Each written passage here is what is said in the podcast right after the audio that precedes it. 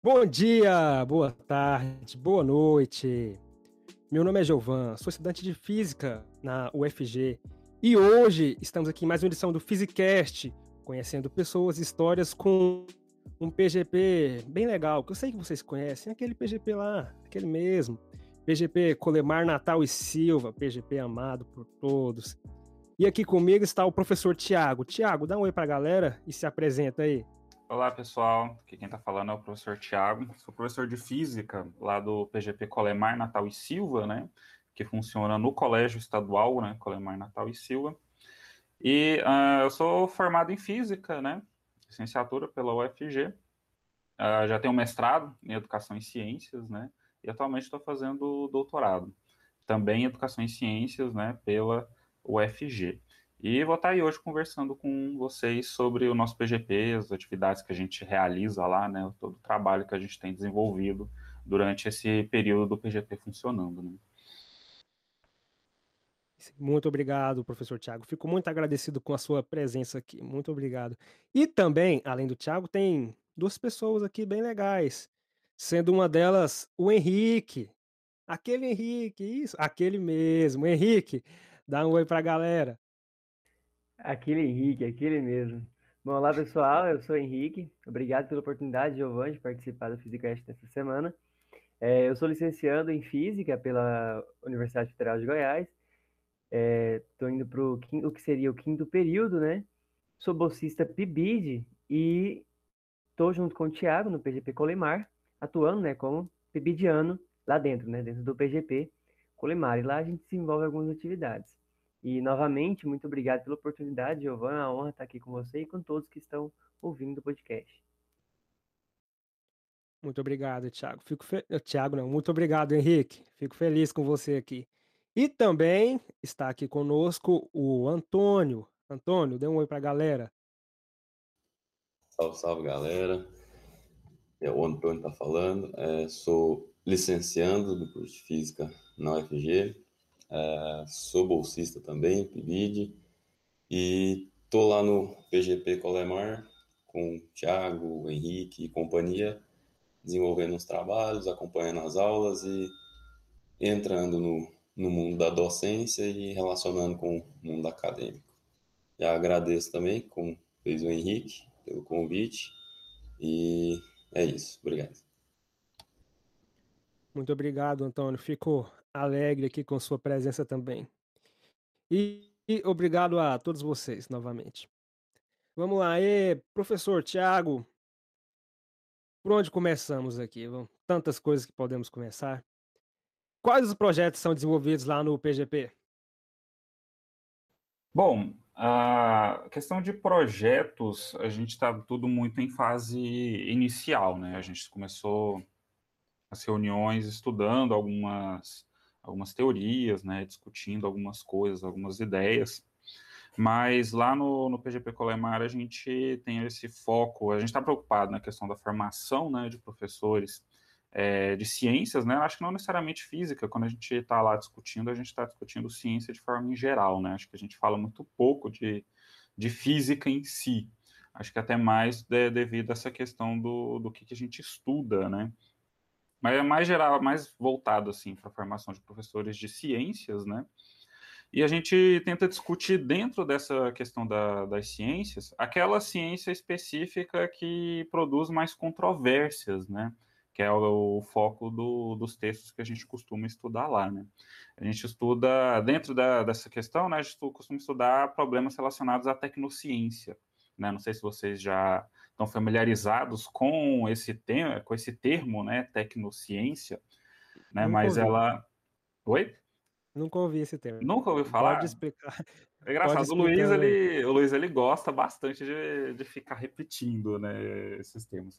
Mas a tecnociência, ela é uma mudança que tem se percebido aí, que tem ocorrido, né, na, ao longo do desenvolvimento científico, Percebe-se ela mais ali depois da Segunda Guerra Mundial, né? Onde a ciência ela deixa de ter aquele papel uh, exclusivo de descrever a natureza, né? Descrever as coisas, produzir conhecimento, e ela passa a ter um caráter mais de intervenção e de modificação do meio. Então, o conhecimento científico agora ele não é mais a finalidade da produção tecnocientífica, né? A finalidade da produção tecnocientífica é produzir algo, né? Produzir um artefato, produzir uma modificação. E aí o conhecimento que a gente costumava denominar de conhecimento científico, agora ele é algo que ocorre junto a esse desenvolvimento desse artefato. Né? Uma, digamos assim, uma forma mais simplificada, né? mais direta de você tentar explicar a tecnociência seria isso, né? Lógico que a tecnociência ela, é, ela tem um monte de aspectos que são mais complexos, mas pegando uma forma mais fácil, mais direta assim de, de explicar, eu acredito que essa seria a, uma definição, definição assim para a gente já começar aqui a discussão, né? Para a gente dar esse pontapé inicial na nossa discussão, certo? Então, ah. Então você tem a mudança daquele foco, né? Da descrição aí você muda para a intervenção. E aí, quando você começa a mexer no mundo, né, você começa a mexer com as pessoas que estão nesse mundo, então as controvérsias elas começam a, a aparecer, né? E aí a gente tem essa preocupação de estudar as controvérsias. Ah, sim. Então a tecnociência, no caso, se preocuparia com a utilidade da ciência, não com a ciência como ideia. Exatamente. Ele teria tá mais preocupado com a utilidade, a utilidade e a utilização dessa, desse conhecimento dos artefatos produzidos por esse conhecimento do que o próprio entendimento em si do, da realidade. Compreendi, entendi. Achei interessante isso aí, bem legal. E você, Henrique, que projeto você desenvolve lá? O que você faz com os alunos? Bom, ah, como o Thiago disse, a gente tem aí meio que uma ideia embrionária, né? A gente tem é, essa discussão de ideias e dentro dessas discussões, junto com essa trajetória que a gente tem, né, esse arcabouço que a gente tem de vivência até hoje, é, a gente é, vem, eu principalmente, vem tentando é, achar conexões, né, de que sejam do meu interesse para trabalhar com os alunos. Atualmente, assim, sempre que posso, eu, eu acompanho as aulas com o Tiago, é, acompanho as aulas que ele dá, acompanho a aula que os outros meninos também ministram, é, se possível, eu ajudo. E outra coisa também que acaba que foi dentro aqui do PGP que a gente desenvolveu esse projeto foi o uso do Discord junto com o Antônio é, e o Bruno e agora com o Tiago, né? E com o professor Luiz. E aí a gente começou a desenvolver essa ideia e estudar o Discord, né? Um pouco dentro do ensino remoto, né? Então, assim, o principal projeto agora é esse do Discord, né? Como que como que está sendo e os reflexos do Discord e do uso dele com os alunos. E aí, com essa ideia, né, do Discord, a gente está pensando em desenvolver agora também a ideia de monitoria. A gente criar salas e, e tentar trazer o uso de monitorias para auxiliar os meninos e desenvolver atividades é, em paralelo com eles, né? Para tentar facilitar justamente essa, essa dificuldade que vem sendo o ensino remoto. E, assim, basicamente é isso, né? E aí, eu também agora, com o Antônio, a gente tem ajudado no, no GGP, em questão das divulgações, produção de artes, então acaba que é tudo junto e misturado, né? Uma coisa leva a outra, né? a gente não consegue separar essas coisas mais, né? Mas é isso. Bem legal esse projeto aí. Eu acho que eu deveria participar para aprender a mexer no Discord, porque eu nunca tive muita amizade com o Discord, não. Sempre tive problemas. Acho que se eu conseguir usar o Discord três vezes foi muito. Aí, atualmente, eu não consigo mais acessar por não sei que motivo. Eu tento entrar, eles falam que a, a conta não é minha, eu vou tentar redefinir o e-mail lá, fala que já existe, sendo que o e-mail é meu. Aí eu, eu desisti, eu desisti de mexer com o Discord. Ó, então fica o convite, então, ó, vem de novo, vamos voltar pro Discord, vamos junto e misturado. Eu, eu, sou muito revoltado com o Discord. Sou... Mas hoje eu se serve de, de amparo aí, nem a gente sabia mexer no Discord antes de começar esse trabalho, então você consegue tranquilo. Quem sabe assim eu consigo acessar a conta que é minha. Eu não consigo acessar a minha conta, sendo que é minha. São... e você, Antônio? O que você desenvolve lá com a galera? Então, eu tô. É, agora que eu comecei a me direcionar, mas em geral, tô. É, a gente é toda a obra lá dentro do, do PGP, né? O que o Thiago chama assim, a gente faz, procura dentro do que a gente sabe, que a gente dá conta de fazer, ajudar. É, eu acompanho as aulas, tanto de física quanto de projeto de vida. É, sempre que dá certo, estou lá. A não ser que algum imprevisto, mas procuro participar de, da maioria, de quase todas. É, a gente desenvolve assim, vira e mexe, o Thiago propõe algumas coisas. Por exemplo, a gente fez um aulão para o Enem, é, para a galera do terceiro ano, acho que do segundo também, né, Thiago? Foi. É... Foi no, no segundo ano a gente fez um aulão sobre Olimpíadas, né? Foi um aulão interdisciplinar junto com outros professores, né? Inclusive esse foi mais recente até do que o que a gente falou sobre o Enem, né? E aí no Enem, inclusive, a gente chegou a, a discutir no segundo ano também, né? Segundo e primeiro ano a gente chegou a conversar algumas coisas nas aulas de projeto de vida, né?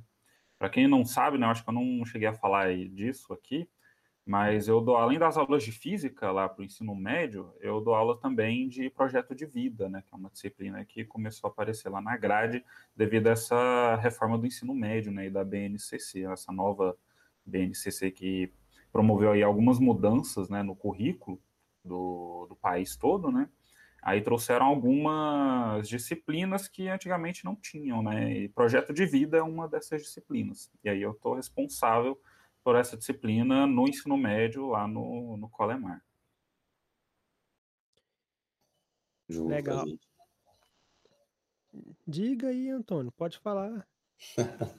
não, é, eu ia falar que justo a gente desenvolve essas atividades, aí o Thiago propõe, a gente faz, ah, vamos fazer um aulão temático, sobre as Olimpíadas, a gente tá lá junto com ele, eu, o Henrique, os, os demais participantes. É, por exemplo, a gente envolveu os conceitos da física nas Olimpíadas, nos esportes. Fez um, é, um pequeno quiz lá de, de, de curiosidades. É, enfim, foi bem bacana ter esse do Enem. É, então a gente tá, eu, eu tô lá, tá lá junto, sempre que dá, estamos ajudando e, e desenvolvendo as atividades que nem o Henrique falou, a gente está voltando nossa, nossa atenção para o Discord, que foi, uh, na verdade, ele, a gente começou a trabalhar com o Discord na disciplina uh, de didática para o ensino de física, com o professor Luiz. É, a gente desenvolveu um trabalho envolvendo ele, e aí a gente está é, é, trazendo ele para o PGP agora. E pegando o Discord também, é, tomando ele como um objeto de estudo, é, eu estou começando a trabalhar com os conceitos de Pierre Levy para analisar ele e, uh, enfim, ver como que está funcionando nesse, principalmente nesse contexto atual, né, que as tecnologias estão, essas tecnologias de comunicação estão sendo tão requisitadas e, e enfim, importantes para manter o contato, né? É, e agora, assim, é, é, até perigoso falar essas coisas, né? Porque você você começa a falar e você não sabe se vai dar certo, mas assim, eu comecei, eu tô começando agora a, programar um bot, espero que dê certo, que eu aprenda que é, saia conforme esperado. É, o Henrique também, convidei ele para a gente trabalhar com isso.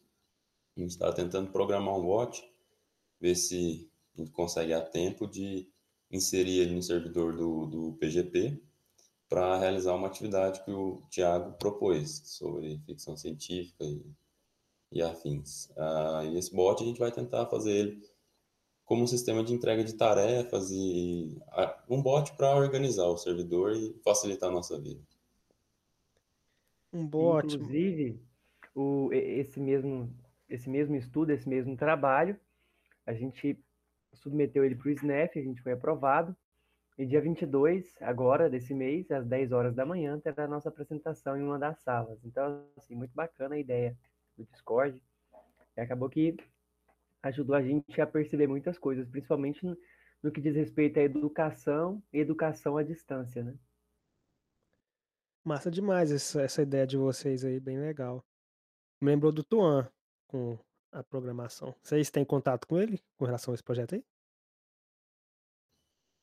Bem pouco, assim, é, é eu é, particularmente não sei praticamente nada de programação e aí eu estou tentando aprender para né, incrementar o servidor, mas familiarizado com o trabalho do Tuan, a gente é bem pouco. A gente conseguiu ver uh, nas reuniões de terça, né, que ele uh, foi lá, comentou e, e explicou pelo Instagram, a gente tem divulgações também, mas particularmente não, não conheço a fundo.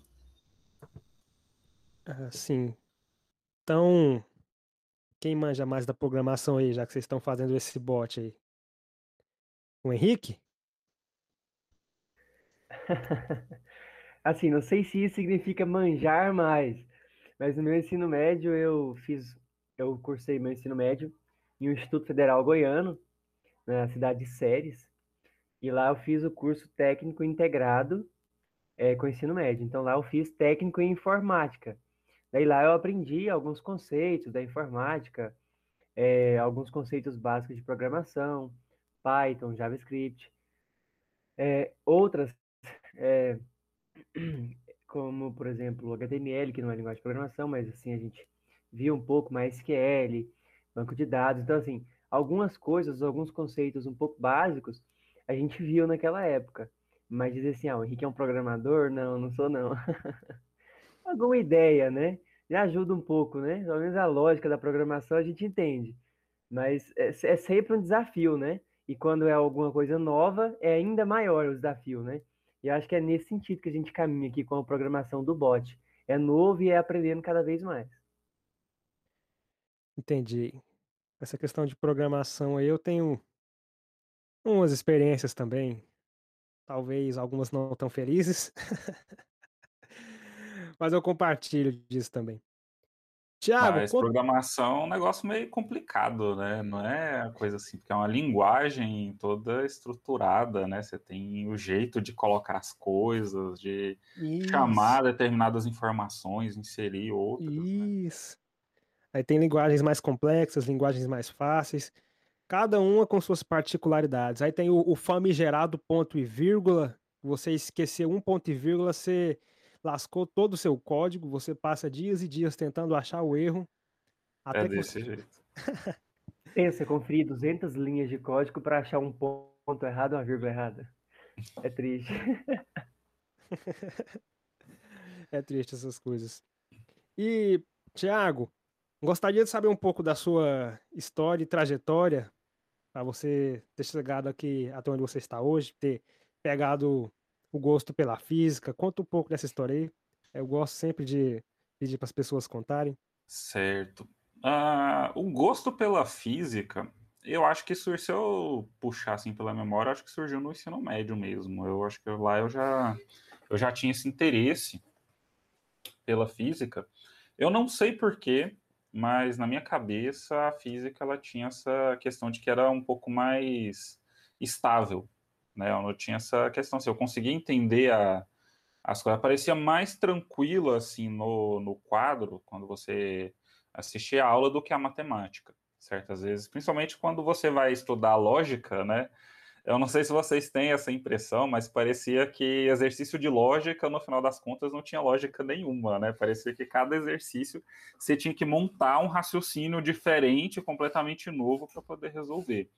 Então, essas coisas, principalmente quando eu comecei a ter que me preocupar com alguma coisa para escolher, né, para poder fazer alguma profissão, algum curso, isso começou a me chamar a atenção. Parecia que matemática era uma coisa não tão estabilizada, não tão estável, e a física era parecia ser um pouco mais é, mais fácil de, de compreender do que a matemática, né? Então, eu tinha essa eu tinha esse gosto pela, pela física, né? Eu tentei fazer engenharia civil, tentei fazer o passar para o curso de engenharia civil, certo? Eu não sei dizer se eu tivesse passado, se eu teria terminado e estaria em outro lugar. Isso é uma coisa que eu não, eu acho que eu não costumo pensar muito sobre sobre isso, né? eu sei que eu entrei no curso de, de física depois de duas tentativas na, na engenharia. Na época era vestibular, né? Então, o vestibular da UFG era a primeira fase, uma prova de 90 questões objetiva, e segunda fase eram dois dias de prova dissertativa, né? Então, você tinha um dia que fazia a parte é, de ciências, né? Então, era física, química, é, tinha biologia também, né? Quem fosse da área de biológicas, né? No meu caso, eu não cheguei a fazer essa prova de biologia. Era química, física e matemática, né? E aí, no segundo dia, era português, né? Literatura, língua portuguesa e redação. Era essa, tipo, era um domingo e uma segunda, né? Para fazer essa prova. E era, e assim, era complicado. A engenharia era um dos cursos mais concorridos, né? Então, eu lembro a primeira vez que eu fiz, eu não consegui passar para a segunda fase, né? Fiquei na primeira fase, a segunda vez que eu fiz, eu fiz, a, eu passei na primeira fase, cheguei lá na segunda fase, as questões de física eu não sabia nem errar aquelas questões, né? Você ver o nível da, da prova, era um negócio assim muito, muito, muito difícil. Então, eu lembro que eu não consegui resolver questão nenhuma, você, você tem uma noção. Acho que matemática eu brinquei uma questão ou outra, mas questão de física eu não consegui resolver nenhuma, nenhuma assim, 100%. Aí eu meio que desanimei, dei uma desanimada durante o entre o período de um vestibular e outro, né, que era anual. Eu cheguei a pensar em fazer ir para a área de humanas e tal, mas depois eu não, vamos fazer na área de exatas mesmo, só que eu vou tentar fazer física aqui, depois que eu aprender a física, eu vou para outra área que eu quiser, né? Acabou que eu entrei na física. Isso foi em 2008, né? Em 2008 eu entrei lá no curso de física da UFG. E aí eu comecei a pegar gosto pelo, pelo curso em si, né?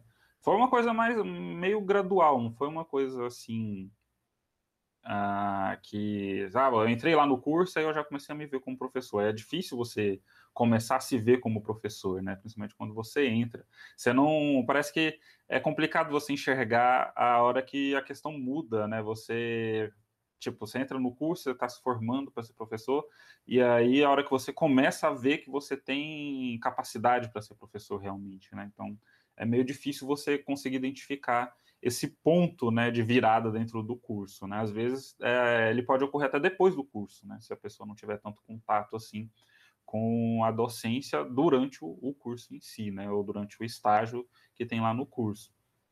Mas eu lembro que isso aconteceu ali mais ou menos no segundo, na segunda parte do curso, né? Começou o período de estágio, né? Que eu conheci o Luiz, né? Na, nas aulas de estágio. O Luiz era um professor que todo mundo fugia dele, eu não sei se continua assim.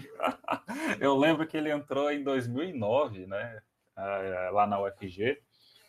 E aí ninguém conhecia ele, né? E ele começou a pegar umas disciplinas assim de didática, né? a disciplina de, de prática. E aí você começar a escutar né, o pessoal. Comecei a escutar o pessoal falando, né, do professor novo que era bravo na sala de aula, que o pessoal fazia a disciplina dele, a disciplina dava mais trabalho que a disciplina de física e de cálculo, então você começava a escutar essas coisas, né? Aí, inclusive, que quando eu comecei, fui fazer estágio 1, eu fui fazer estágio 1 com o Jefferson, não foi com o Luiz, por causa desses barulhos que tinha de, de corredor, né? Só que aí no, na primeira aula de estágio, primeira aula de estágio 1, foi uma aula junta. Eu não sei se eles fazem isso ainda, né? Porque eram duas turmas de estágio, uma pegando aula de estágio durante a semana e a outra turma de estágio fazia no sábado, né? Na época tinha aula no sábado no curso de licenciatura noturno. Era no sábado de manhã a aula. Então ele teve essa aula conjunta com as duas turmas, e aí eu conheci o Luiz, né? Foi a primeira vez que eu vi o Luiz cara a cara. Aí com aquela carona fechada, né? O Luiz, acho que ele melhorou bastante com, com, o passar do tempo, né? Mas ele tinha a carona fechada, falava umas coisas assim meio atravessado. Aí eu sei que conversando lá com o Jefferson, apresentando a questão da, da disciplina, ele soltou um negócio assim: ah, vou montar um grupo de pesquisa aqui na terça-feira, e quem quiser participar vai ser aqui no, no mini auditório mesmo, tal. Aí eu sei que aquilo ali me, me despertou, né? Um, eu tava, acho que na época eu tava saindo do emprego que eu tinha no, no IBGE, né? Tinha passado um, por um emprego temporário lá no IBGE fazendo pesquisa, eu já tava, já tinha saído de lá e tava meio assim, meio que procurando o que, que eu ia fazer, né? Aí eu peguei e apareci lá nesse apareci lá nesse grupo de pesquisa e foi onde começou todo esse envolvimento com pesquisa em ensino de, de ciências, né? A gente começou a fazer as reuniões lá na, nas terças-feiras, né? Começava às 5 horas da tarde e até mais ou menos o horário da aula da noite, né? Que era 18h50. A gente começou estudando a teoria do Bourdieu, né, que era a teoria da tese do Luiz, que inclusive ele estuda até hoje, né, e eu estudo até hoje também, o Bourdieu é referencial teórico da minha tese de doutorado, hoje ainda, né. Ah, e mais lá foi lá que começou, né, tudo. A gente foi um grupo, foi eu mais um outro grupo de alunos lá do, do curso de licenciatura também, né. Eu lembro que tinha a Sabrina na época também, a Sabrina era dessa época, ela era orientanda do Luiz. Ah, lá de, de TCC, né? A professora Sabrina lá do PGP Arizinho, se eu não me engano, né? O nome lá do, do colégio, do Tocantins, né? O colégio Tocantins. E, e esse contato mesmo com, com, a pesquisa começou nessa, nessa época. E aí eu comecei a participar de congresso, né? Começar a apresentar trabalho, começar a escrever trabalho. Nesse momento eu percebi que eu levava jeito para escrever texto, então eu não, não tinha muito, até então eu não tinha muito. Eu não tinha muito costume de escrita. Né? Eu gostava de ler algumas coisas, né? Coisas assim, nada a ver com, com teorias, né? Eu gostava de ler Senhor dos Anéis, Star Wars, né? Essas coisas da, da cultura pop, né? E então eu comecei a escrever, eu desenhava também, né, na época do, do curso de física ainda, eu ainda tinha essa, esse costume de desenhar, que é engraçado que a gente vai largando algumas coisas aos poucos, foi ficando sem tempo, aí essa parte mais ligada à arte minha foi ficando um pouco para trás, mas eu comecei a perceber que eu tinha essa, eu gostava de escrever, e que as coisas até que ficavam razoavelmente bem escritas, né, não era uma coisa que eu sofria muito para fazer, né, então eu comecei a ver ali um, um futuro em cima desse, dessa, dessa área né, de pesquisa em ciências.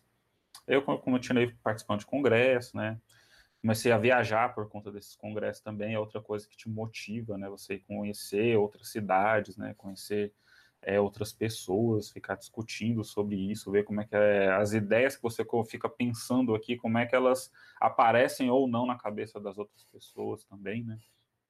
Aí daí eu fui terminei o curso de física, né? Durante o curso de física eu comecei a trabalhar no ensino à distância da UFG. Então eu comecei antes de terminar o curso de física, né? Eu comecei a trabalhar com questão da produção de material didático lá. Então eu fazia o gerenciamento dessa produção, entrava em contato com os autores dos livros, né? Que é o ensino à distância lá do curso de física, o pessoal tinha que produzir o material que era fornecido para os alunos que faziam a licenciatura EAD, né? Então, o aluno ele tinha a plataforma no Moodle, né, para poder acompanhar as aulas, pegar as atividades, fazer a entrega das atividades, mas ele recebia um material impresso também, né? Aí tinha a sequência dos livros, era praticamente um livro para cada semestre, era alguma outra coisa, algum material que ficava em separado, né? E aí eu tive contato com vários professores também nesse período, né? E esse foi um, um trabalho que me deu tempo para estudar também. Eu acho que isso é, foi uma coisa muito importante também, porque eu ficava lá na UFG o dia inteiro, mas eu não precisava ficar trabalhando o dia inteiro, né? Então eu tinha tempo para poder estudar, poder ler as coisas, poder ficar aprendendo mais também, né? Então eu acho que esse emprego que eu consegui lá na UFG também me ajudou bastante nesse período a me dar condições para poder estudar também, né? E aí, depois que eu, que eu terminei o curso de física, eu, eu passei a ser tutor presencial no polo de Aparecida de Goiânia. Né? Então, aí eu fazia esse trabalho mais presencial de plantão de dúvidas e fazer um, esse trabalho mais administrativo lá no, no polo do ensino à distância que tinha ali em Aparecida. E lá eu fiquei mais uns quatro anos trabalhando lá também, né? Não era um trabalho assim que eu precisava ficar lá vários, muito tempo, né? Um trabalho assim que eu conseguia trabalhar em casa também, né? Eu ia para lá só no, em horários específicos, então também não tomava muito tempo. Então eu consegui manter a rotina de estudos. Aí nesse período eu fiz um mestrado, né? Comecei o mestrado lá em 2013 na UFG. E aí eu trabalhei nessa ensino à distância até praticamente o final dele, né? Que foi, acho que em 2017, 2018, que quando encerrou o, esse curso à distância em física, lá no Instituto de Física da UFG.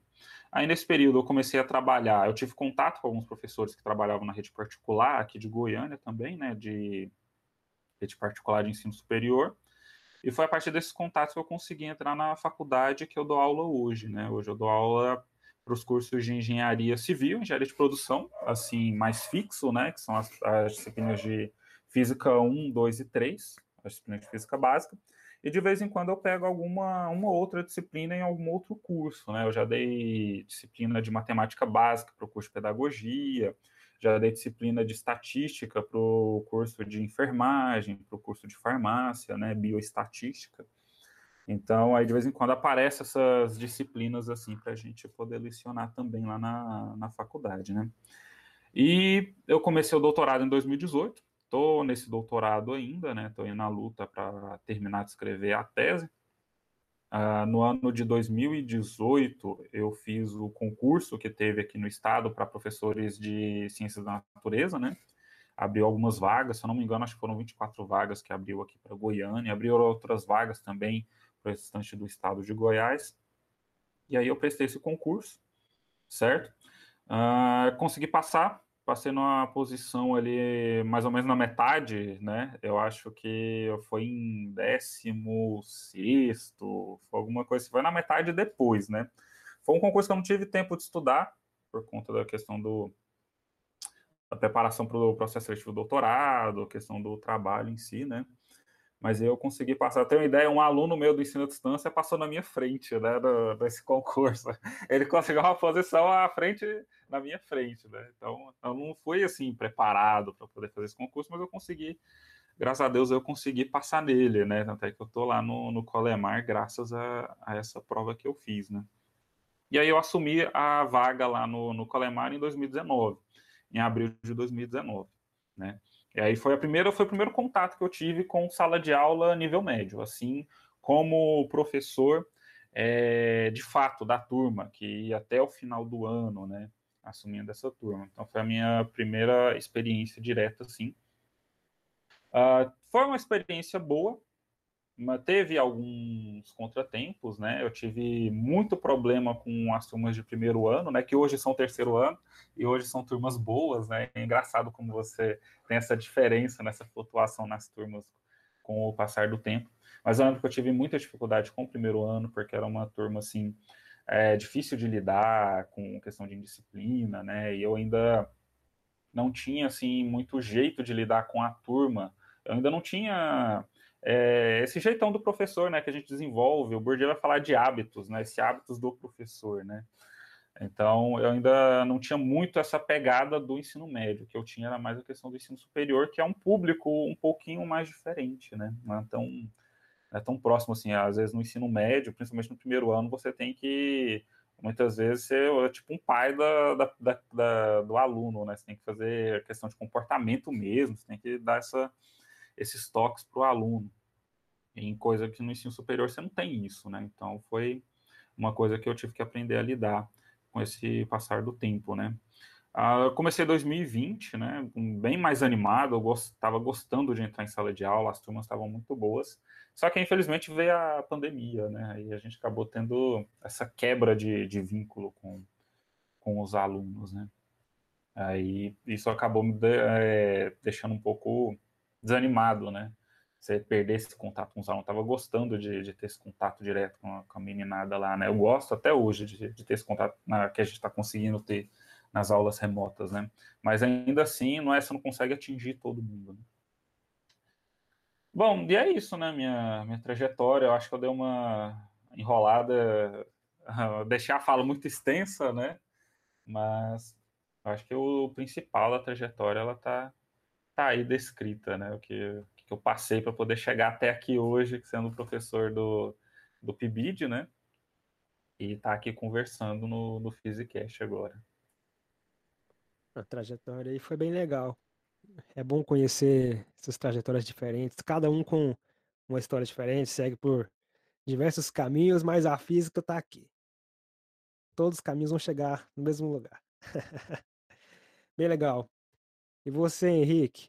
Conta um pouquinho aí do, de como você foi parar na licenciatura. É licenciatura mesmo, Henrique? Isso, isso, licenciatura. Assim espero, ainda bem. por enquanto é, por enquanto é. Não, brincadeira, gente. É, não, é licenciatura. Eu falo assim, mas, mas é, é brincando. Vai ter alguém que.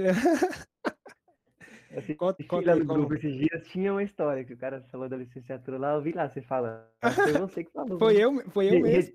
Retiro o que eu disse. Foi eu mesmo. Ah, tem, tem, que falar que é brincadeira, senão a galera leva é, a sério. É, eu acho que é brincadeira. Aí, conta um pouco aí, Henrique. Bom, é, a minha trajetória é, é, bem, bem engraçada, na verdade. É, como eu moro é, e morava, né, na época que eu mais, mais jovem, morava na fazenda com os meus pais. E aí, por conta da pandemia, eu retornei e estou aqui na fazenda com meus pais.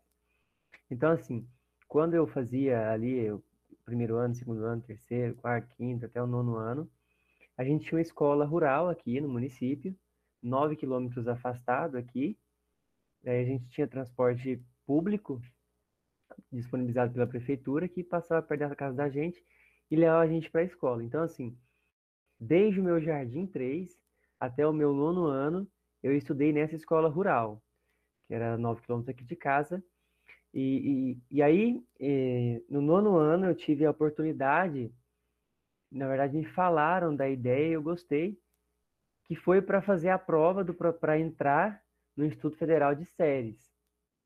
E aí eu fiz a prova, passei, consegui entrar lá e comecei a fazer meu ensino médio lá.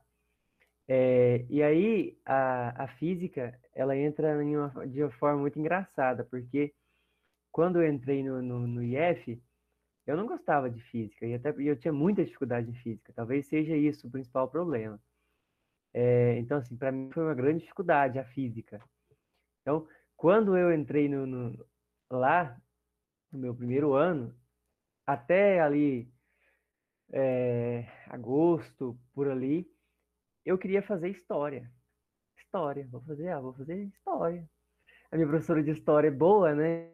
E a matéria era bem tranquila, bem assim, o, o, conteúdo era interessante, era matéria leve, tranquila de trabalhar. Eu falei, eu quero fazer história, vou fazer história. Né?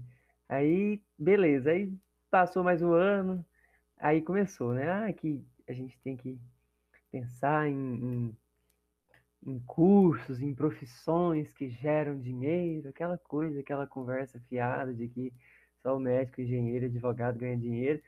E aí a gente entra nessa ladainha acha que, que é isso, né? Aí, no meu terceiro ano, eu tinha o IF disponibilizava, ofertava bolsas de monitoria. Em uma dessas eu tentei, me candidatei e consegui. Eu fui bolsista um ano no Instituto, no Instituto Federal. E aí eu fui monitor de física durante um ano. E não foi suficiente, ou na verdade foi suficiente para que eu mudasse de ideia. É, tentei prestar vestibular para medicina, não consegui passar. É, e aí, na última circunstância, pensei, pô, mas o que, que eu tô fazendo, né? Vou ficar enrolando aqui, vestibular de medicina. Eu nem quero medicina, nem de medicina eu gosto, né? Aí eu falei, pô, o que, que eu gosto? Aí eu comecei a rever, rever o vínculo é, com os meus antigos professores, ver como que era, como que era a dinâmica com professor e aluno, a oportunidade que eu tive de ser monitor de física e como que era o círculo de amizades entre professores, a diferença entre professor e o aluno, e você está ali mediano, né? Aquele meio termo, junto e mensurado com todo mundo. E aí aquilo foi divisor de águas para mim.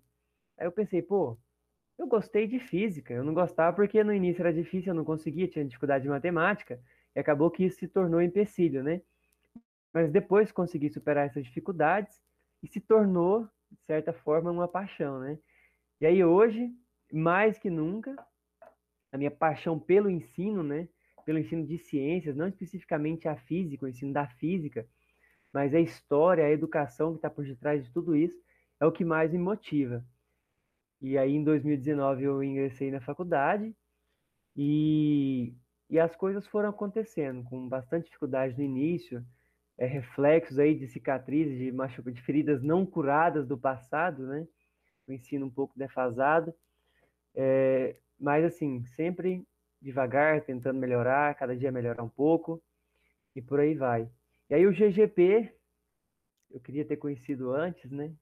Eu tive, assim, o meu primeiro acesso, né? Esse primeiro vínculo com o GGP foi é, nesse primeiro período remoto que a gente teve.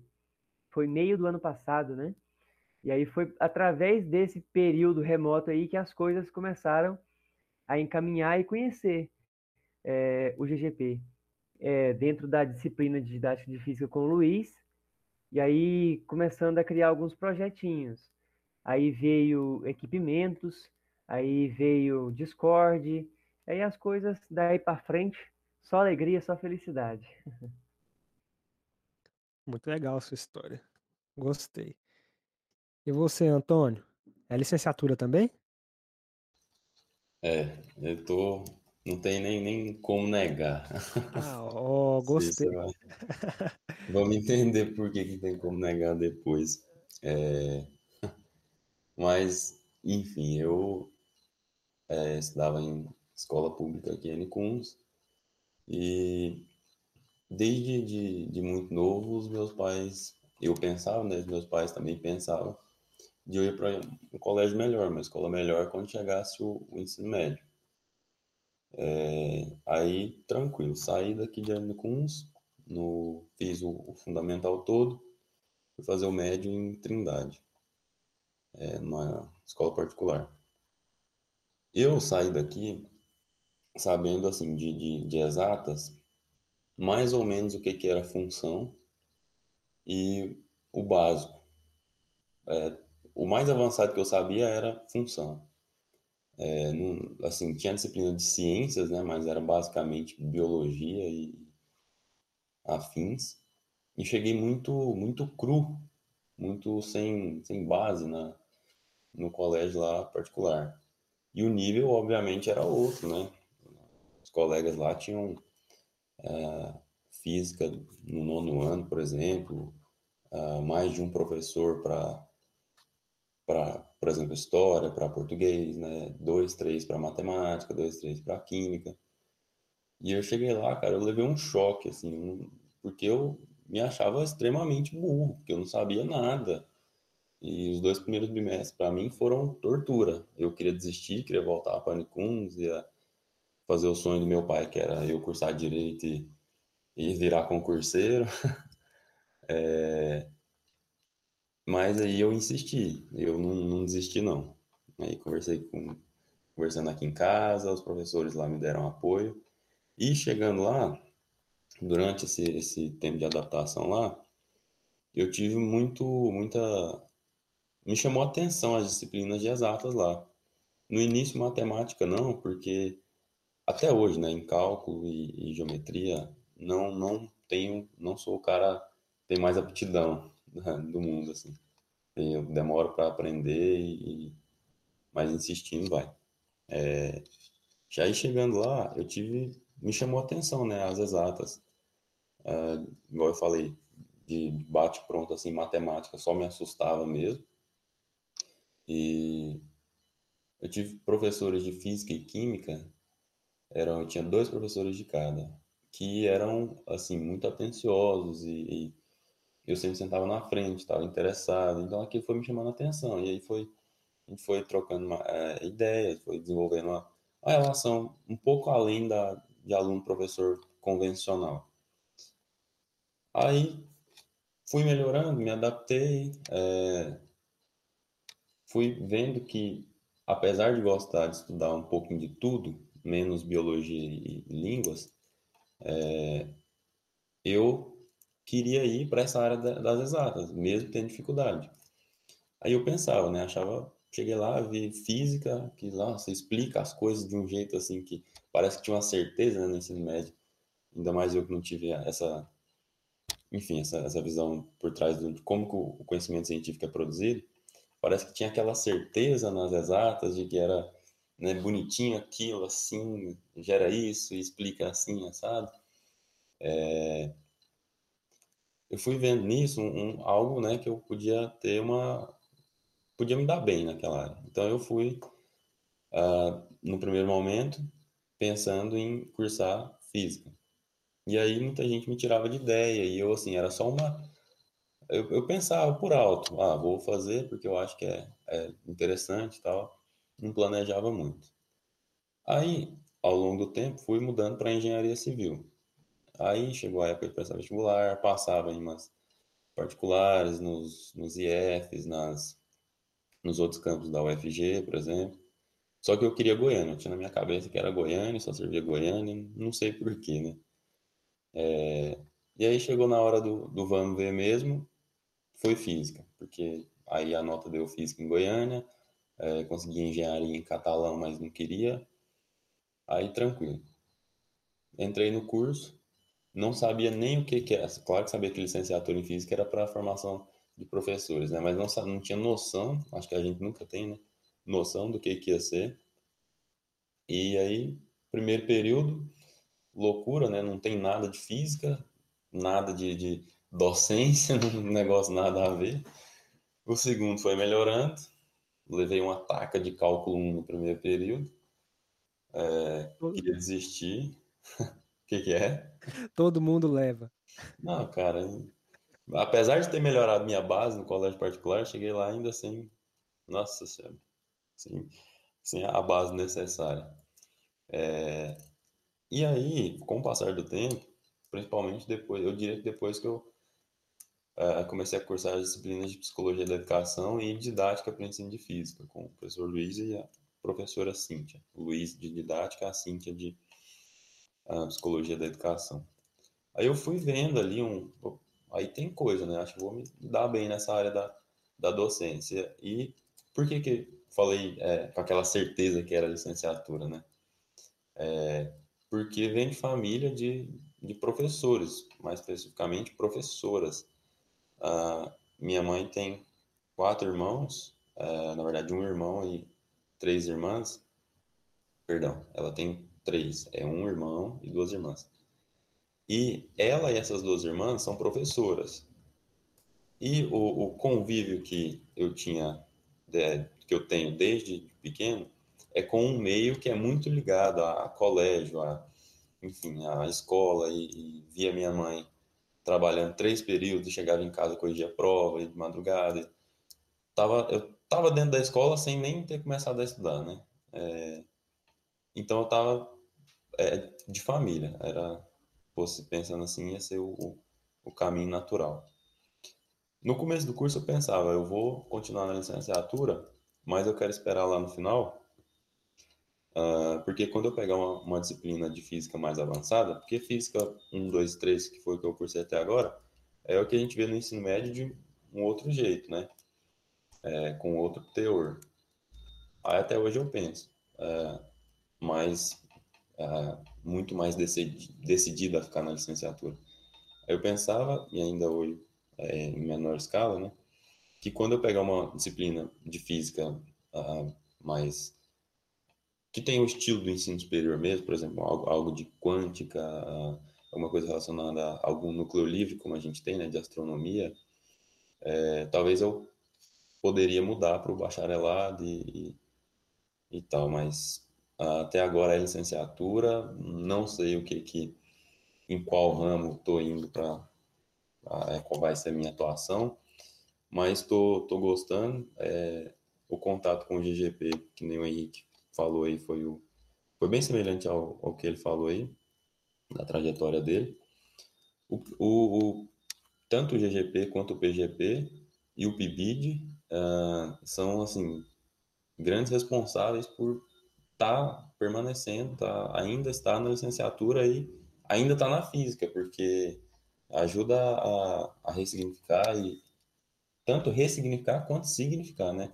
Muita coisa e é isso. Basicamente a, a escolha pela física foi essa nessa bagunça aí. É... e estamos firme. Não sei o que, que o futuro me reserva, mas é isso. Vamos ver o que, que será.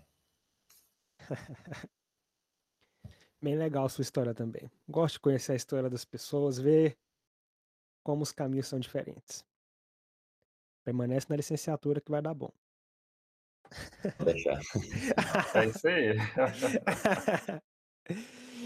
Vocês falando de que, aqui de como conheceram o GGP, me veio aqui em mente de co como se iniciou o PGP aí no Colemar, Thiago? Então, uh, o PGP no Colemar, acho que se a gente for falar assim, ah, a ideia do PGP no Colemar, né? Ele meio que passa um pouco sobre as histórias dos outros PGPs que eu, que eu participei, né? Eu não cheguei a falar, mas quando eu estava fazendo estágio, eu fiz estágio lá no CEPAI da UFG, né? Que é o colégio o, seria o colégio de aplicação, né? Tem uma sigla diferente, acho que é Centro de Ensino e Pesquisa Aplicada à Educação. Eu acho que é mais ou menos isso, mas é o que seria o colégio de aplicação, né? Na época lá, o Luiz ainda estava tentando convencer os licenciandos a mexer com esse negócio de PGP, né? Então não tinha PGP em lugar nenhum, né?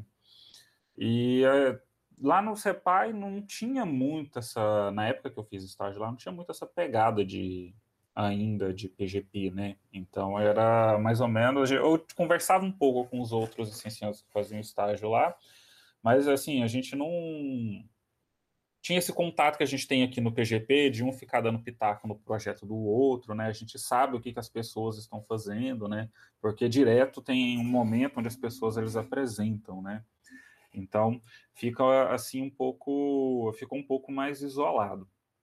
Ah, lá no CEPAI eu lembro que tinha essa essa questão da que era muito separado, né? Até inclusive o contato com os outros professores lá era muito complicado, porque não tinha uma sala de professores igual a gente vê em escola, né?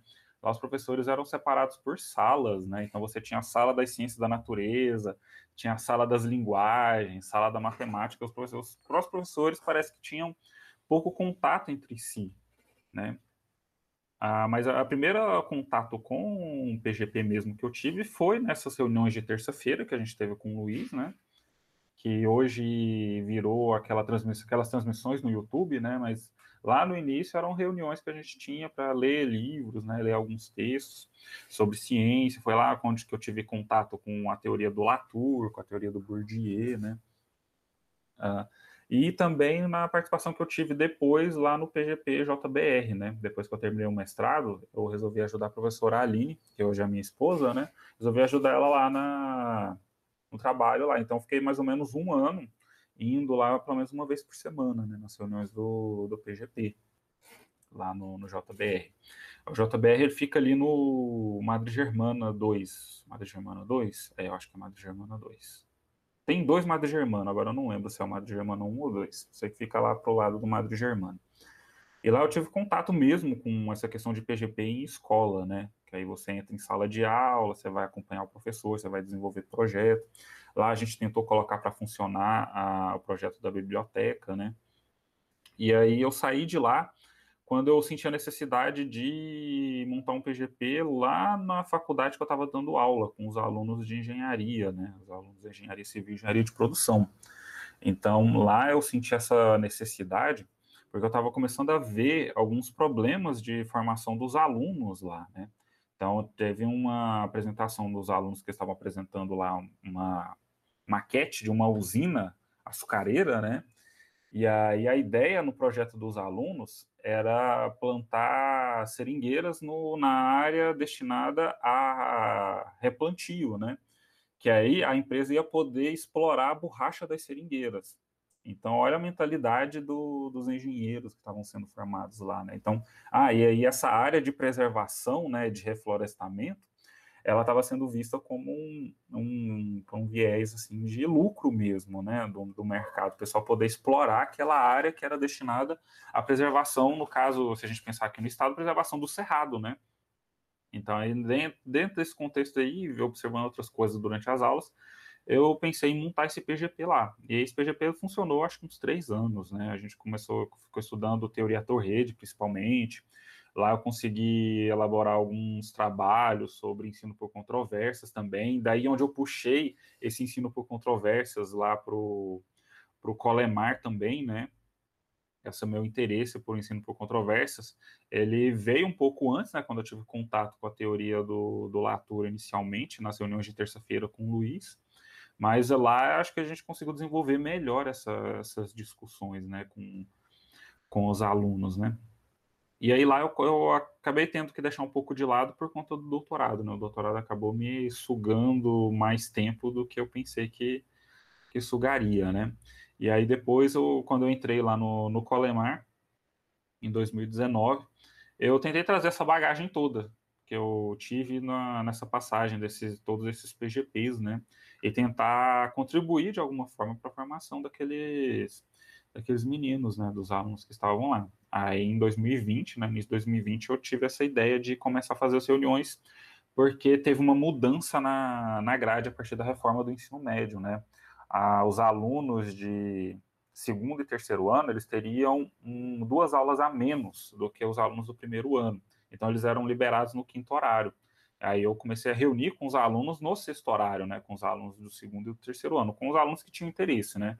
Fiz o convite para alguns alunos, aí os alunos que aceitaram o convite, a gente foi reunindo aí no início de 2020, né? Então a gente fez uma primeira reunião para poder apresentar para ele o que, que era a ideia, para eles, né? O que, que era a ideia do, de PGP, né?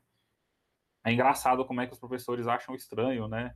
A coordenação acha estranho a gente ficar lá depois da aula junto com os alunos, o pessoal da limpeza, eles estranham você permanecer mais tempo do que o necessário lá na, lá na escola, né?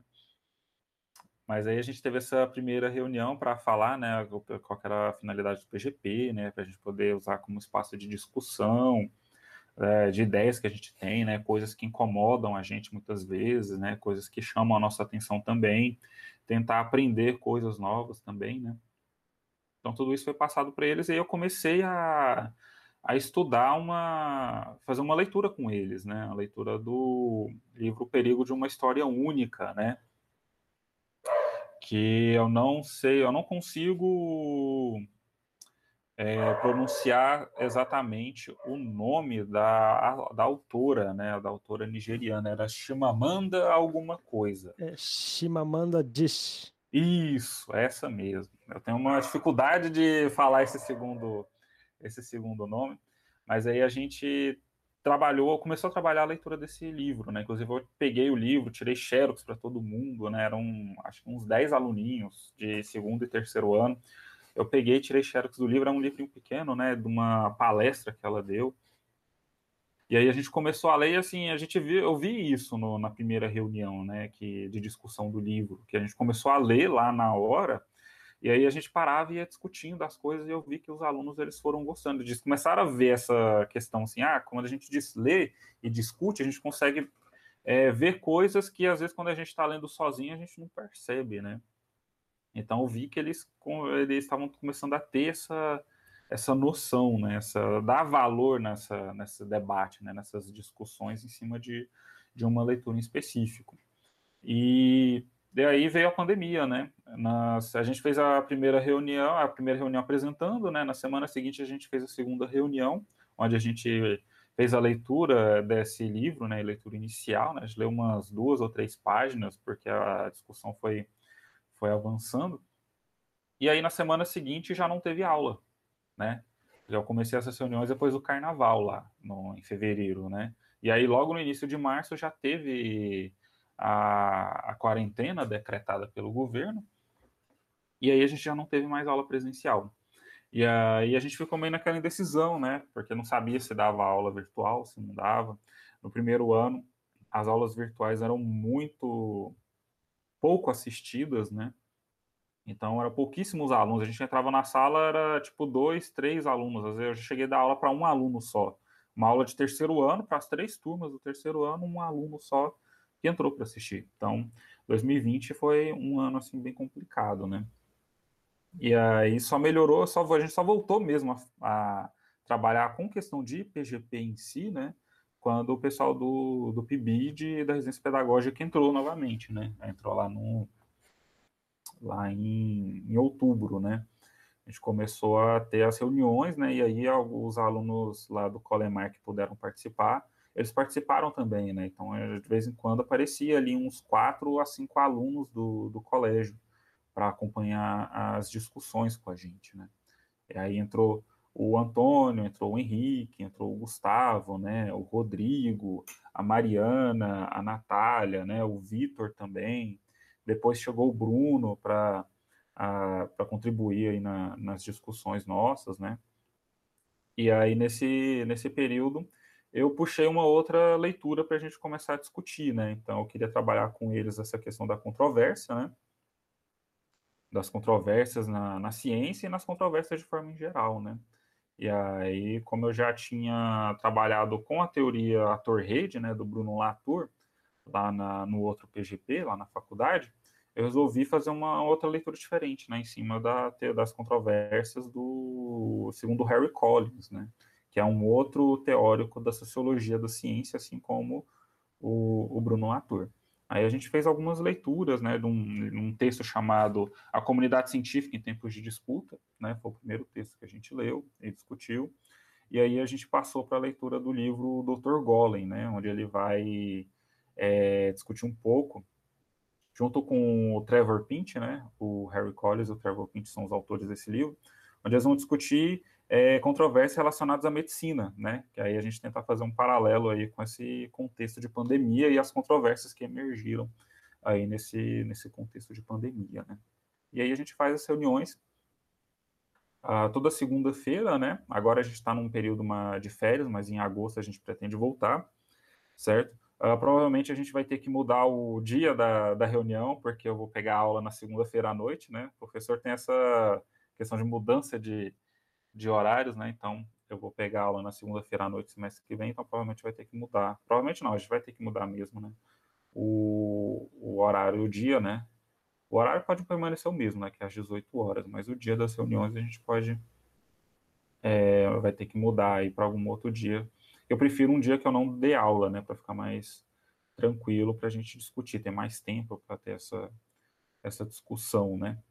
E aí, além dessa, dessas leituras, né, de vez em quando a gente abre um espaço para poder fazer planejamento de alguma atividade, igual foi essa aula interdisciplinar sobre as Olimpíadas, né? Então a gente separou um dia da reunião para poder discutir um pouco, a gente poder trocar ideias sobre o que poderia ser abordado nessa aula interdisciplinar, né? A mesma coisa naquela apresentação sobre o Enem, né? Sobre o SISU também, sobre o ProUni, que a gente fez com os alunos do terceiro ano, no ano passado. E, assim, dependendo da, da necessidade que os alunos vão sentindo, que eu vou vendo que eles estão querendo conversar, a gente vai mudando, assim, não é uma coisa muito rígida, né, da gente discutir determinado assunto na, na reunião, né. A gente fez uma reunião, por exemplo, onde apareceu uma discussão sobre livro didático, né, e aí a gente ficou a noite inteira, né, o horário da reunião toda, discutindo questão de livro didático né? Como que você escolhe um livro didático, né? O que, que você observa, né? como que a questão da formação dos autores, né, interfere na pegada da, do conteúdo dentro do livro, né? Então a gente começa a observar essas coisas e eu fui discutindo isso com eles nessa ocasião, né? Então, basicamente é isso que a gente está uh, tá abordando lá no, no PGP Colemar, né? Massa, ué. Bem legal isso aí. Muitas coisas. Depois eu quero que a gente tenha uma conversa sobre a tecnociência, que eu acho que é um ponto bem interessante. Depois vamos voltar aqui e ter uma conversa só sobre isso. Acho certo. bem legal. Aí você, você avisa aí com antecedência que eu preciso dar uma pesquisada, dar uma relembrada em alguns conceitos, é, que é muita gente... coisa que tem sobre. É. E você, Antônio, conta um pouquinho de como você foi parar nesse PGP aí. Dá um resuminho aí. Rapaz, eu olhei o Thiago e falei, é com esse cara que eu vou trabalhar. Ah, entendo. Só. Pode parar por aí que já tá bom. Se, se quiser, já respondeu tudo. Entendo muito bem isso aí. Cara, tá bom, isso aí eu. assim, resumidamente, é, por que que foi? É, no, nos outros eu via assim, até por questão de, de localidade, de, de localização, é, aí a, a história não é feita de e se, né? É, é, eu e o Henrique, a gente tava olhando o PGP lá da, acho que é da Giovana, que era lá perto da UFG, né, Henrique? Lá no, perto, era próximo onde eu, o Henrique a gente morava lá. A assim, a gente não morava junto, né? É, onde eram as nossas casas lá. É, que aí era, era, assim, de certa forma, muito cômodo para a gente, porque aí tinha o UFG e teria o colégio. A gente estava avaliando essas duas coisas. Aí eu lembro que a gente estava escolhendo isso, era não tinha nem começado o ensino remoto, né? Acho que ou mal tinha começado, não lembro. E não tinha perspectiva, não tinha nem prazo de voltar. Então a gente avaliava isso. É, eu ainda estava até pagando aluguel lá, mesmo a casa estando vazia, porque estava no começo. E a gente levava isso em conta, de localidade e tal. Aí o Henrique foi e falou, né? Não, o PGP que você for, eu, eu vou com você lá, nós dois trabalhar nesse negócio, né? Aí tranquilo. Passando lá, acho que foi assim, até por fina, afinidade, perdão, é, com o tema. E, assim, pela apresentação, também com a, a pessoa do Thiago. É, juntou isso, aí eu pensei, né? Vou dar a cara a tapa e ver o que, que é aqui. É, pelas leituras, gostei muito. É, achei que ia, inclusive, trabalhar com a controvérsia, as controvérsias científicas. Depois pensei em, em, em trabalhar, passou pela cabeça em trabalhar com, com Vygotsky, Piaget, e, mas aí a gente foi desenvolvendo um trabalho com Discord, tá, até agora está sendo Levi. Mas assim, é, voltando lá na. Fugi um pouco aqui, né? Mas foi basicamente por isso. Boa história. Resumiu muito bem. Bem explicado. E você, Henrique? Pelo que ele falou lá, você só seguiu. Na verdade, a decisão foi conjunta. A gente estudou junto. Na época, o GGP lançou um, tipo um panfleto que trazia lá o, nome dos PGPs que tinham e mais ou menos o que cada um trabalhava. Um pequeno resuminho dizendo o que, que trabalhava. Aí o primeiro requisito foi qual a distância, né? Questão de locomoção para a gente, qual que fica mais perto de onde a gente está, né? Aí foi o Colemar. Aí, aí, beleza. E qual que é por temática? Vamos por temática. Qual que a gente vai interessar mais, né? E aí, em questão de temática, e não só por distância, mas em questão temática, a gente ficou entre esse do Tiago sobre controvérsias e o da é, Giovanna Parisotto, mas eu não lembro qual que era o dela. Eu lembro que na época a gente ficou em dúvida entre os dois.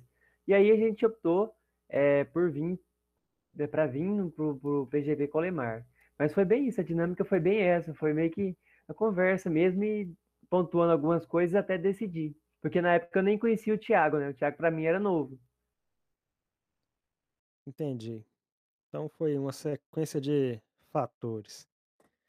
Na Agora, verdade, diga. Na verdade, como veio o ensino remoto, a gente estava entre aspas, do conforto de casa, a distância não passou a ser uma variável na, tão, tão influente na, na escolha do, do, do PGP. Ah, sim. A distância só vai, só vai influenciar quando voltar ao presencial, né? Por enquanto tá tranquilo, você pode assistir a aula ou dar aula do conforto da sua casa. Tem suas vantagens e suas desvantagens. É, tem isso mesmo. Né? De vez em quando os cachorros insistem em querer participar da aula, né? Querer falar alguma coisa. é, mas esse negócio é engraçado, né? Porque é, não é todo mundo que tem esse espaço adequado para poder acompanhar as aulas, né? Eu lembro que eu já tipo, dei aula, o aluno com câmera assim aberta, né? O cara tava lavando louça, né, durante a aula. Ah, ou então um outro aluno foi tipo fazer uma pergunta, né? Eu estava dando aula de física. Aí, enquanto ele falava, tipo, você tinha, você escutava o choro de criança do lado, né? Então, cara, você fica pensando qual que é a condição que ele tem para estudar em casa, né? Então, não é todo mundo que tem uma, uma condição assim, conseguir separar um espaço de casa tranquilo para poder estudar, né? Então, eu acredito que muita gente foi prejudicada por conta disso, né? Ninguém, não, a gente não estava preparado e nem todo mundo tem esse espaço adequado para estudar em casa, né? Geralmente o espaço adequado que a pessoa tem é na escola, é na faculdade. Esse é o espaço adequado que tem na vida dela, né? E aí você acabou com a quarentena tirando isso das pessoas. Aí não é de se estranhar que a qualidade desse desse ensino remoto ele tenha caído, né? A questão do em termos de aprendizagem, né? Sim, porque na sala de aula tem muitas coisas que você consegue controlar, muitas variáveis você controla. Já na sua casa é um ambiente com variáveis que fogem do nosso controle, então complica muito. Quando voltar também vai ser outra adaptação, porque todo mundo já se acostumou a ter aula no conforto de casa, vai ter que voltar para ter aula no presencial. Vai ser uma situação bem legal. Vamos ver o que nos aguarda. Agora a gente já vai caminhando aqui para o final, para a gente finalizar essa conversa, apesar de estar bem legal. É, Tiago, assim, como se dá a participação dos alunos nos projetos aí? A galera gosta dos projetos, se engaja bastante? Então, eu tenho percebido uma participação maior nesse ano. Inclusive, foi uma coisa que, assim, agora eu estou falando em termos de alunos da escola, né?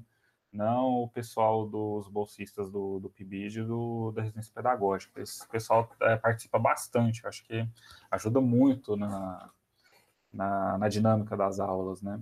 Então, o Gustavo, inclusive, já chegou a dar aula para mim num dia que. Teve um dia que caiu a internet aqui em casa, Aí eu avisei assim em termos de meia hora antes da aula. Aí o Gustavo pegou e tipo assumiu a aula, né? Não, eu vou lá dar aula para você. Então, uh, o Henrique também, o, o Antônio ajudando na, no planejamento desses aulões também ajudam bastante. O Bruno, inclusive, já assumiu aulas lá também para o pessoal do ensino médio. Então, a questão de participação, acho que a participação aqui é muito boa, né? O pessoal participa bastante, é engajado, ajuda muito a gente.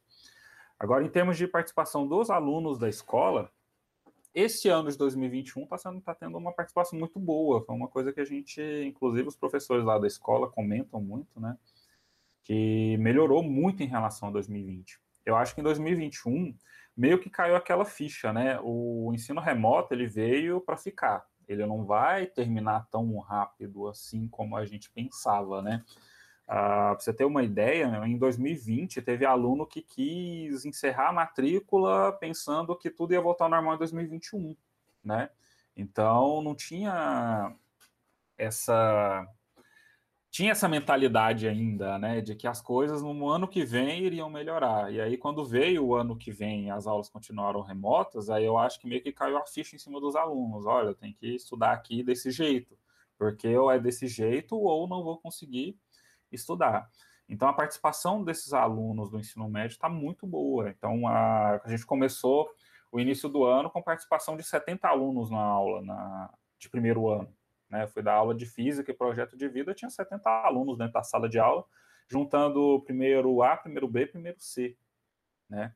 Que dão 100 e, se você pegar ali, 110 alunos, né? 120, então a gente tinha 75 70, 75 alunos participando. Lógico que essa quantidade de alunos ela vai diminuindo ao longo do, do semestre, os alunos meio que vão entrando naquele modo automático, né, de, de participação, de fazer as atividades, né. Uh, a gente também, é difícil de você manter o fôlego em todas as aulas, né, tentar manter a, a aula um pouco mais animada o tempo inteiro, né, às vezes é muita demanda que a gente tem que fazer nessas aulas remotas, tem muita coisa que a gente tem que, tem que ir atrás de aluno que não está participando, tem que ficar elaborando atividade, recolher atividade, então a quantidade de trabalho está consideravelmente maior, né? Então isso tudo meio que tira um pouco aquele foco que a gente tem exclusivamente na aula. Então a gente não fica o tempo inteiro só planejando a aula, né? Mas essa participação dos alunos foi uma coisa que ajudou a gente na, a tipo manter o foco nas aulas, a manter a animação nesse trabalho, né? Não foi um trabalho assim que a gente fez com um certo desânimo, igual foi no ano passado, né? Que a gente entrava para dar aula e aparecia dois alunos, um aluno para assistir essa aula numa turma com, é, com não, em três turmas, né? Com 120 alunos, aparecia dois, três. Então, é, o contexto mudou completamente para esse ano de 2021. Hoje, é, se você pegar ali as últimas aulas, você tinha 40 alunos, 50 alunos no primeiro ano, 20 alunos no segundo ano, né? Terceiro ano é sempre a turma que menos participa, né? Parece uns 15, 10 alunos. Então, é, vai meio que diminuindo, porque os alunos, eles estão mais, é, um pouco, digamos assim, estão um pouco mais ligados na, na, nas coisas que valem ponto, né? Então, eles vão fazer ali, tipo, o mínimo para poder conseguir aprovação, né? Conseguir a nota. Mas uma coisa que eu tenho percebido também é que apesar das aulas elas terem ido para esse ambiente digital, né, esse ambiente virtual, a lógica de funcionamento do escolar ela ainda está muito analógica, né? Então, você não está utilizando é, os recursos digitais da forma, fazendo, digamos assim, o pensamento digital, né? Você pensando isso na forma da lógica da plataforma digital. Você está dando aula de forma virtual, mas é, você cobra a atividade manuscrita de aluno, né? Então você está com aquela lógica analógica mesmo, né, do ensino. Então o digital ele ele está na aula da escola, mas a escola em si parece que ela ainda não sim, ela não ela não abraçou essa cultura digital. Então dificilmente você tem algum professor que recolhe atividade digitada, por exemplo, né? Com algum ou algum outro tipo de, de recurso digital como entrega de atividade, né? Geralmente é mais foto de caderno, né? E aí o aluno escreve manualmente ali no, no caderno. Então você tem meio que essa essa essa contradição, né? A gente está no meio digital, mas a gente não pensa de forma digital, né? A gente está pensando e agindo de forma analógica, né? Então eu vejo muito essa essas contradições, nessa, principalmente nessas aulas remotas. Verdade. Esse negócio aí de foto de caderno é o que está acontecendo. Lá no PGP que eu dou também é o que rola lá. O aluno tem que mandar foto do caderno. Aí tem uns que mandam foto em branco, é, é uma diversão e tanto. e vocês, Henrique e Antônio, como é a relação de vocês com os alunos? Vocês se divertem lá com os alunos, brincam muito, acham legal? Vai lá, Henrique, começa por você. Tá bom, vamos lá. Bom, como assim? É, é, eu ainda não assumi a aula propriamente dita. Eu às vezes entro, colaboro com alguma coisa e assim fica um pouco mais acuado, né? Uma, é, a relação entre os alunos ainda não é aquela relação de proximidade, né? Agora, é, esse próximo semestre, a gente tem a disciplina de estágio 1, é uma disciplina que tem uma carga horária bem alta, e assim, é, a gente vai ter um tempo maior de dedicação em, a respeito dessas aulas. Então, o tempo de contato com esses alunos e com a escola e com a física vai ser maior. Então, é, eu imagino que, que para esse, esse semestre que há de vir agora, é, a relação ela vai ser bem mais próxima do que para mim hoje está sendo, né? Hoje a gente conhece alguns rostinhos, o pessoal que participa mais, o pessoal que participa da nossa reunião do PGP, esses sempre ficam mais marcados, mas a, a outra parte fica um pouco mais afastada. Mas agora com a disciplina de estágio, imagino eu que a nossa proximidade vai ser melhorada. Legal. E você, Antônio? Eu, a minha participação hoje aqui tá um caos, né? Eu cliquei aqui, no... eu abri uma outra página aqui naqueles favoritos ali na, na barra de favoritos lá. É, enfim, o contato com os alunos lá do PGP, eu tive mais contato com a turma, aquela turma da Laila, Thiago, ela era do terceiro ano, ano passado? Era, terceiro ano do ano passado, né? Aí eles já saíram, assim, eu tinha mais contato com a, aquele pessoal. Mesmo assistindo às aulas de, de física e projeto de vida, com a turma atual eu ainda não tenho muita proximidade. Eu espero que com o desenvolvimento dessa atividade que a gente está, o Thiago está planejando, e, e, aí eu estou pegando carona com ele, eu, o Henrique, é, com o uso do Discord, a gente possa ter, eu posso, posso ter, é, me proporcionar é, mais contato. Ah, por hora tá, tá pouco, eu admito. É, mas eu acho que a, a, um defeito do ensino remoto é esse, né? Você nunca mesmo tendo contato com a turma anterior, se eu ver eles na rua, por exemplo, eu nem sei. Eu sei quem que é a Laila, o, uma outra menina, acho que a Vanessa, sempre participava. É, era a é, Vanessa. É, mas assim, eu acho que a gente perde muito em questão de experiência, né? Mas na, na contramão, se não tivesse o ensino remoto, o trabalho com Discord, quem sabe, né? Vai saber se a gente estaria desenvolvendo ele mas é, espero melhorar o contato com, com os alunos. Mas assim, é uma relação que, né, quando conversa, quando precisa, é sempre boa. Ah, sim. Isso aí que você falou que perde um pouco do contato é verdade. Porque lá no, no meu PGP que eu participo, lá a gente faz a festa, como eu falei aqui com vocês mais cedo. A gente faz a festa com os alunos, diverte muito. Assim, eu diria que por ser remoto, eu tenho o contato mais próximo que eu poderia ter com eles, no remoto. É, aí é muito divertido. Só que teve uma vez que um, durante a aula, um, uma aluna mandou mensagem, ela falou, ah, eu te vi em tal lugar, você nem me reconheceu. Aí eu falei, eu não te reconheci porque eu nunca te vi. não tem como eu, eu reconhecer você se eu, nunca, se eu nunca vi seu rosto. Aí eu acho que ela compreendeu. Porque se eu tivesse visto ela, eu tinha conhecido, mas como eu nunca vi, como é que eu vou reconhecer? Aí você perde um pouquinho. Agora, Thiago, vamos finalizando aqui já. Tá ouvindo, Thiago? Sim, tô escutando. É porque sumiu aqui, aí achei que tinha acontecido alguma coisa. Então vamos lá, Thiago. Tiago, você é feliz com o que faz? Você é alegre? Se vê fazendo outra coisa? Eu sou feliz, sim. Eu acho que posso, posso dizer, afirmar isso, né? Eu não, acho que não, não me vejo assim atuando em outra área, fazendo outra coisa, né? Eu já trabalhei em comércio antes, né, de carteira assinada e tudo. Eu não gostei do, da experiência que eu tive, né? Mas assim, eu me vejo em sala de aula, né?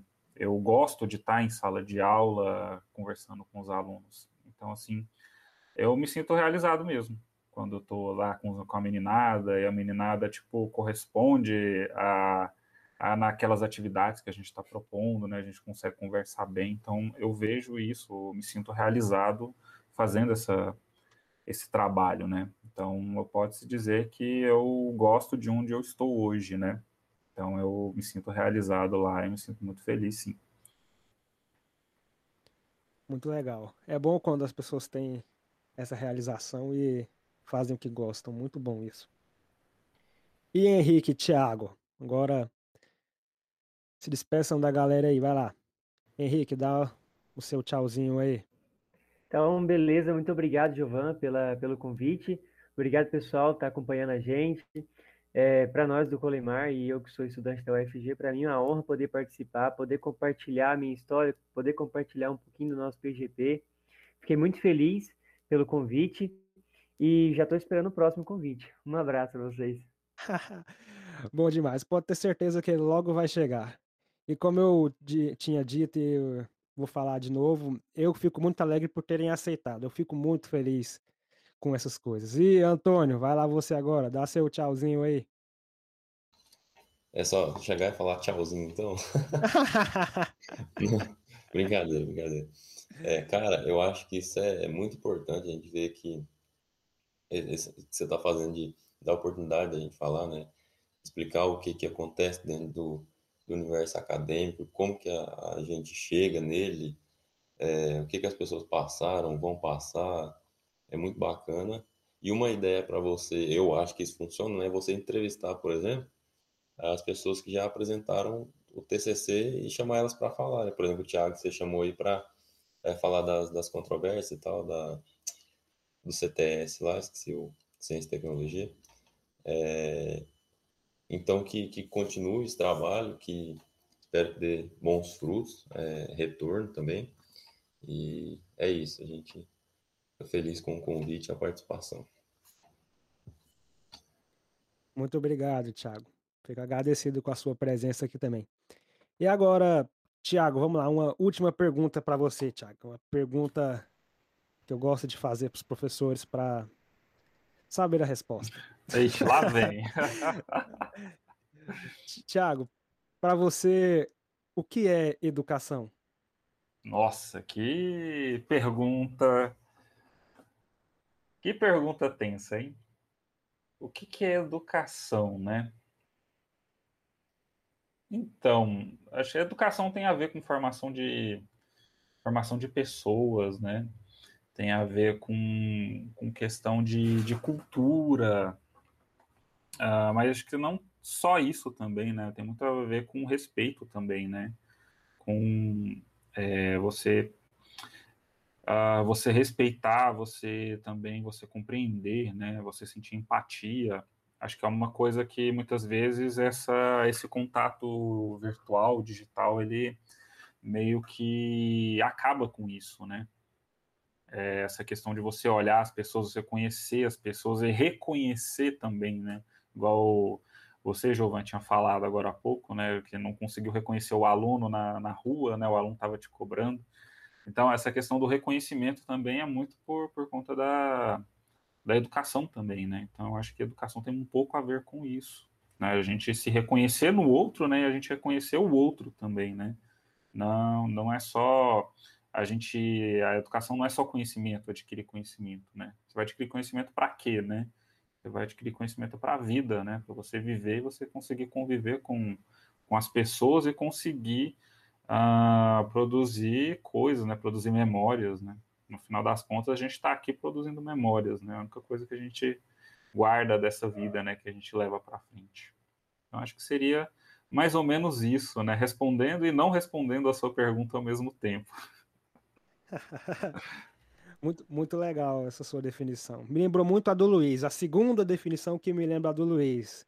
A história do viajante, fazendo é, biblioamigos, livrojantes, coisas assim. Me lembrou muito. É. Luiz, Luiz tem um pedacinho em cada, em cada parte. Luiz influenciou muito as pessoas aqui. Mas é isso aí, Thiago. Muito obrigado por ter aceitado aqui vir participar dessa conversa. Foi bem legal, fiquei bem alegre. Obrigado ao Henrique e ao Antônio também, novamente. Muito legal essa conversa. Espero logo termos outra conversa aqui sobre a tecnociência e coisas assim, vai ser bem legal. E a você que nos escuta, o meu muito obrigado pela sua atenção, muito obrigado pelo seu tempo. Eu espero que, por um momento que seja, você tenha se sentido mais alegre. Espero que, por um momento que seja, essa conversa tenha sido legal e você tenha desejado que ela durasse um pouco mais. E espero que, por um momento que seja, você tenha se sentido mais feliz. Até a próxima.